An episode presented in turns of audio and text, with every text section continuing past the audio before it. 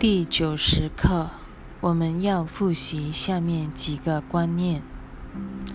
这两课复习是针对前后呼应的两个主题，一个问题，一个解答。一点一，七十九，愿我认出问题，以便对症下药。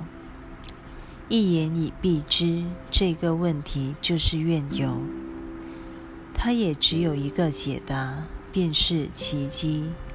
难怪耶稣会问：“还有比这更简单的事吗？”一点二到一点三，今天我愿明白，所有的问题不过显示了我仍紧抓着某种怨由不放。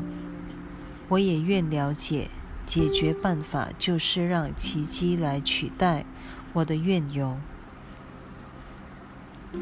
这一段话呼应了圣灵的第一条奇迹原则：奇迹没有难易之分。一句话就瓦解了小我第一条无名法则：幻象有层次之分。世间所有的问题，不论表面上看来多么不同，最后都可归纳为一个愿。如果你不是这样的话，我就会快乐一点，诸如此类。而这个愿，只有宽恕的奇迹才化解得了。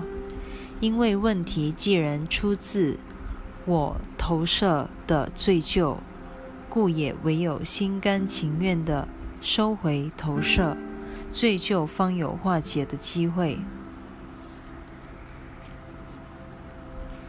一点四到一点六。今天，我愿反复练习。只有一个问题，也只有一种解决办法。这个观念，才可能回忆起救恩的单纯性。问题就在愿由，解决办法就是奇迹。我若有心解决问题，只需宽恕我的怨由，并乐于以奇迹取代。就成了。这两课可说是为整个复习二拍板结案，因为他们说的不能再清楚了。我们每天经历的每个问题，都不外乎某种形式的攻击或埋怨，不论我们是否意识到，而能令我们快快乐乐的一起此生任务的办法。唯有放下攻击，只要接受耶稣的教导，看出自己错在哪里，看出错在自己，只因自己的评估彻底错误，那么所有的怨尤自然烟消云散。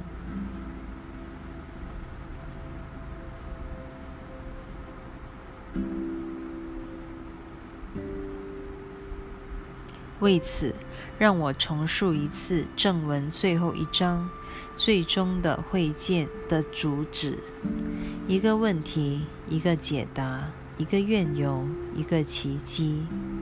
我们终于看清，也接受了救恩的单纯性。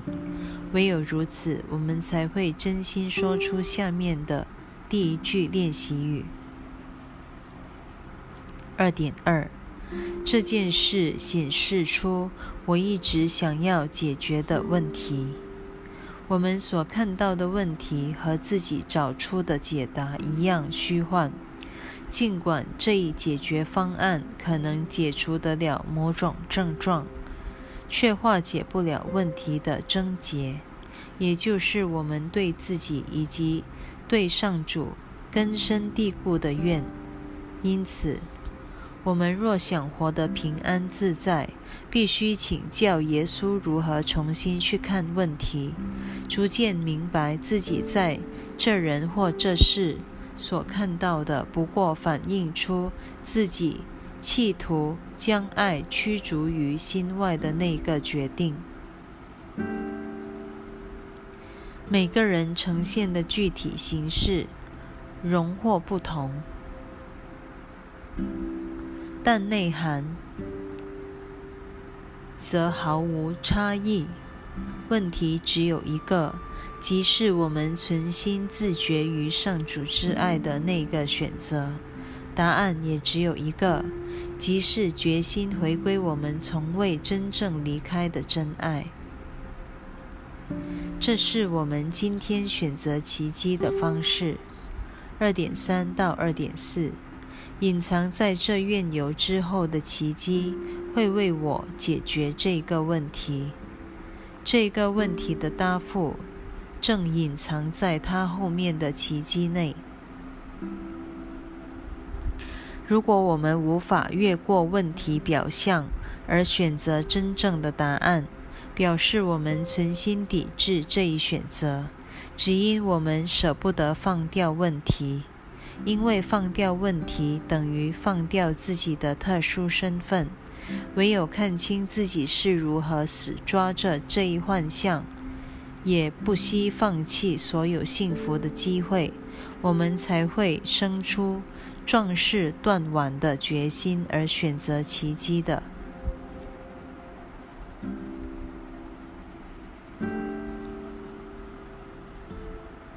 三点一八十，愿我认清自己的问题已经解决了。三点二到三点三，我好像有很多的问题，只因我误解了时间。我相信问题出现在先，它需要一段时间才可能解决。从小我的立场来看，这个观点好似天经地义。请记得，耶稣绝不是说我们不该努力解决世上的问题。他的重点是，如果问题的症结在怨尤，而怨尤的目的又在于遮掩罪疚，试问，化解罪疚需要多长的时间？就在当下此刻，你目前只剩下一个问题了，即是从你宽恕了弟兄，到你因信任弟兄而获益之间，你会看到一段青黄不接的过渡期。救恩其实近在眼前。耶稣所说的，并不是解决人间某个问题，或执行某项计划。这些事当然需要时间，就连海伦笔录奇迹课程都得耗时七年之久。耶稣指的是心灵层次的修正，用宽恕解除罪疚，奇迹化解怨尤。它只可能发生于当下。再说一次，耶稣并非劝我们忽视人间事物，他用意是在提醒我们，问题不在外边，而在于心灵企图驱逐真爱的那个决定。我们被。叛逆真爱的罪疚，搞得悔恨交加，这才是一切痛苦的肇因。而这一个问题，其实是当下就能解除的。我们只需听从耶稣的劝慰，让我的爱回到你心中吧。坦白承认你所犯的错误，让我亲口告诉你。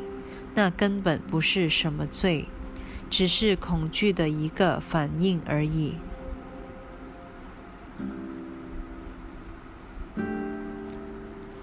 你只需要接受爱的提醒，跟我一起活吧，会比你孤军奋斗好过得多。如此带来的疗愈必是瞬间之事，根本不需要时间。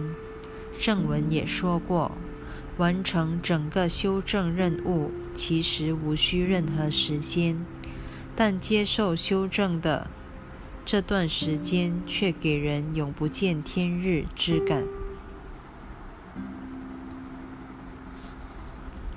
难怪耶稣在第一百八十八课反问我们：“你为什么还在等待天堂？”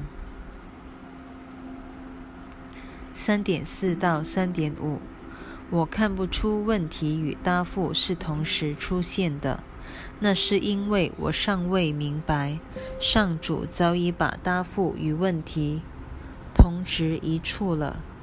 时间是无法将它们分开的。回想一下我们前面讨论过的时间观念，它不过是小我最旧句所投射出来的一种形式，构成了人间过去、现在与未来的线性时间观。然而，分裂的问题及救赎之答案，两者皆存在于非时空的心灵层次。由此可知，修正妄念所做的错误决定根本不需要时间，只因问题和答案已然投射到时空世界，我们才需要百千万劫方能得救。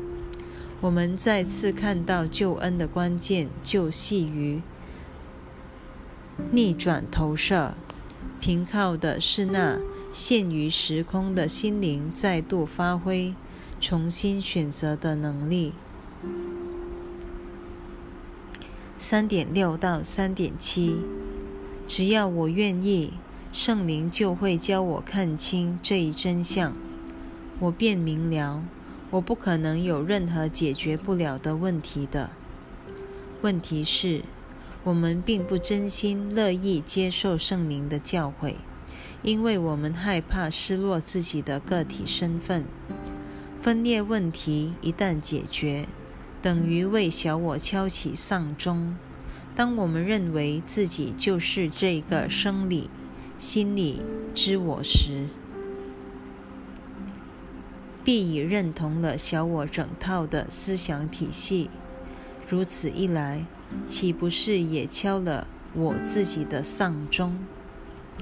试问？有谁会心甘情愿结束自己的生命？为此，如果我们想从认同小我转向认同圣灵，在时空幻境里确实需要相当的时间。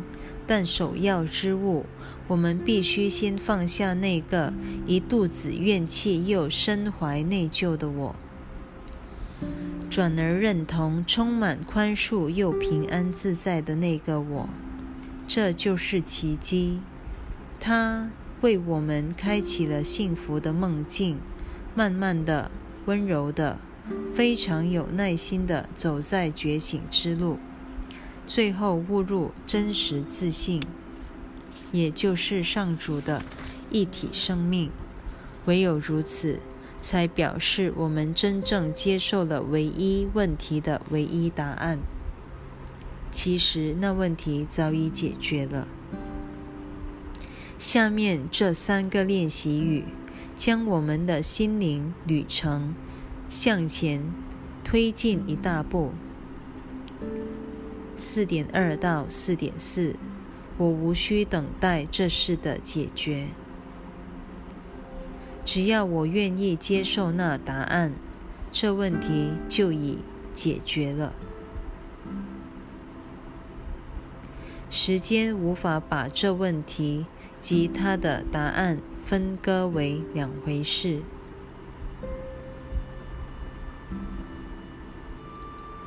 外在层面的问题也许还得等上一段时日才能解决。但内心的问题也是我们唯一的问题。当它当下就解决了，因为平安一直在那儿等着我们接受它。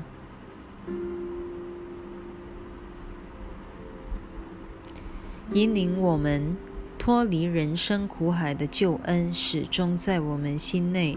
因为那是上主安置于此的，罪疚的问题早就被平安取而代之了。若要了解耶稣这一无上的教诲，我们必须把目光从纷纭万象收回，定焦于一切问题及其答案所在之处。心灵，这正是耶稣对我们唯一的要求。